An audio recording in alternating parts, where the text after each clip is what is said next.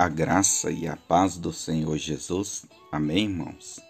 Essa manhã quero convidar você para mais um café cheio de graça e ternura.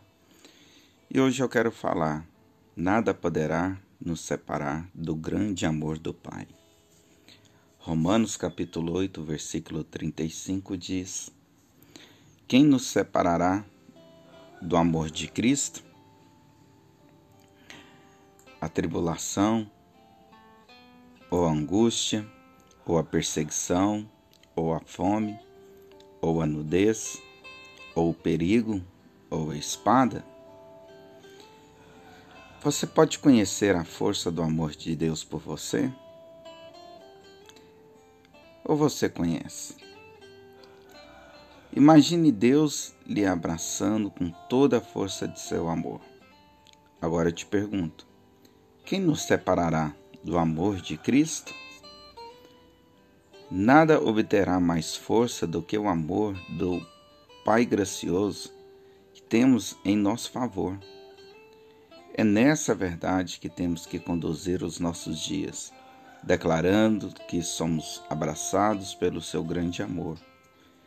Filhos que se veem assim, posicionados no braço, nos braços de um Pai amoroso, de um amor perfeito, jamais serão abalados, porque sabem quem estão no lugar mais seguro de estar. Veja bem, não é que você vai ser bom o suficiente para ser merecedor deste amor. Antes, em sua pior condição, Deus Pai o amou de forma constrangedora, dando-lhe que realmente o que você não merecia olhando para você e olhando para Cristo, Jesus, havia uma diferença infinita, sem comparação. Quero lhe dar um exemplo. Ainda que seja vago, perto daquilo que realmente foi feito. Mas vamos dizer que você era uma, um fusquinha, todo condenado, motor fundido, assoalho todo tomado de ferrugem, sem estética alguma. Aí vem alguém muito rico com uma Ferrari top de linha, a mais tecnológica, a mais linda, a mais cara, nunca usada. Então ele lhe faz uma proposta. Você troca comigo seu Fusquinha pela minha Ferrari? Eu ainda voltarei um salário infinito de um milhão de reais todos os meses. Se você não entendeu, nós somos o Fosquinha. Todo condenado, tomado de maldições e enfermidades que nos consumiam. O homem muito rico é o nosso Pai de amor, que é rico em sua graça e misericórdia, que foi capaz de nos dar a Ferrari, Cristo Jesus, seu Filho amado, e o salário infinito é a sua vida abundante, a vida de Cristo dada por graça a nós. 1 de João, capítulo 4, verso 10 diz assim: Nisto está o amor, não em que nós tenhamos amado a Deus, mas em que ele nos amou a nós e enviou seu filho para propiciação pelos nossos pecados. Romanos 5, versículo 8 ao 10 diz: mas Deus prova o seu amor para conosco, em que Cristo morreu por nós, sendo nós ainda pecadores. Logo muito mais agora, tendo sido justificados pelo seu sangue, seremos por ele salvos da ira. Porque se nós, sendo inimigos, fomos reconciliados com Deus pela morte do seu filho, muito mais, tendo sido já reconciliados, seremos salvos pela sua vida. Seja conduzido e consumido por este amor tão forte que nos favorece todos os dias. Agora, sabendo o quanto você é amado, lhe pergunto mais uma vez: quem nos separará do amor de Cristo? A segunda parte do versículo inicial nos dão algumas circunstâncias que confrontam a força do amor de Cristo por nós. Mas a parte de Deus já foi provada por meio de Cristo em seu sacrifício.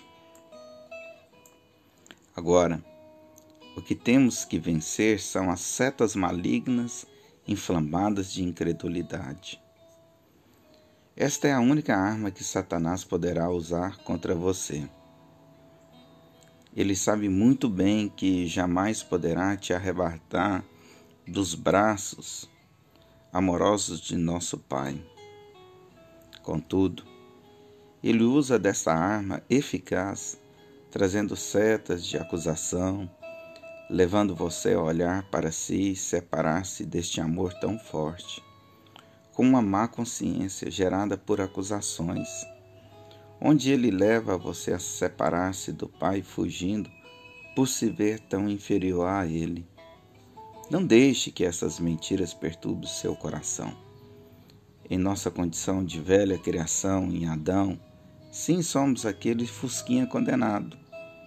Entretanto, estamos em Cristo, a linda Ferrari, e hoje nos encontramos em sua perspectiva perfeição e beleza.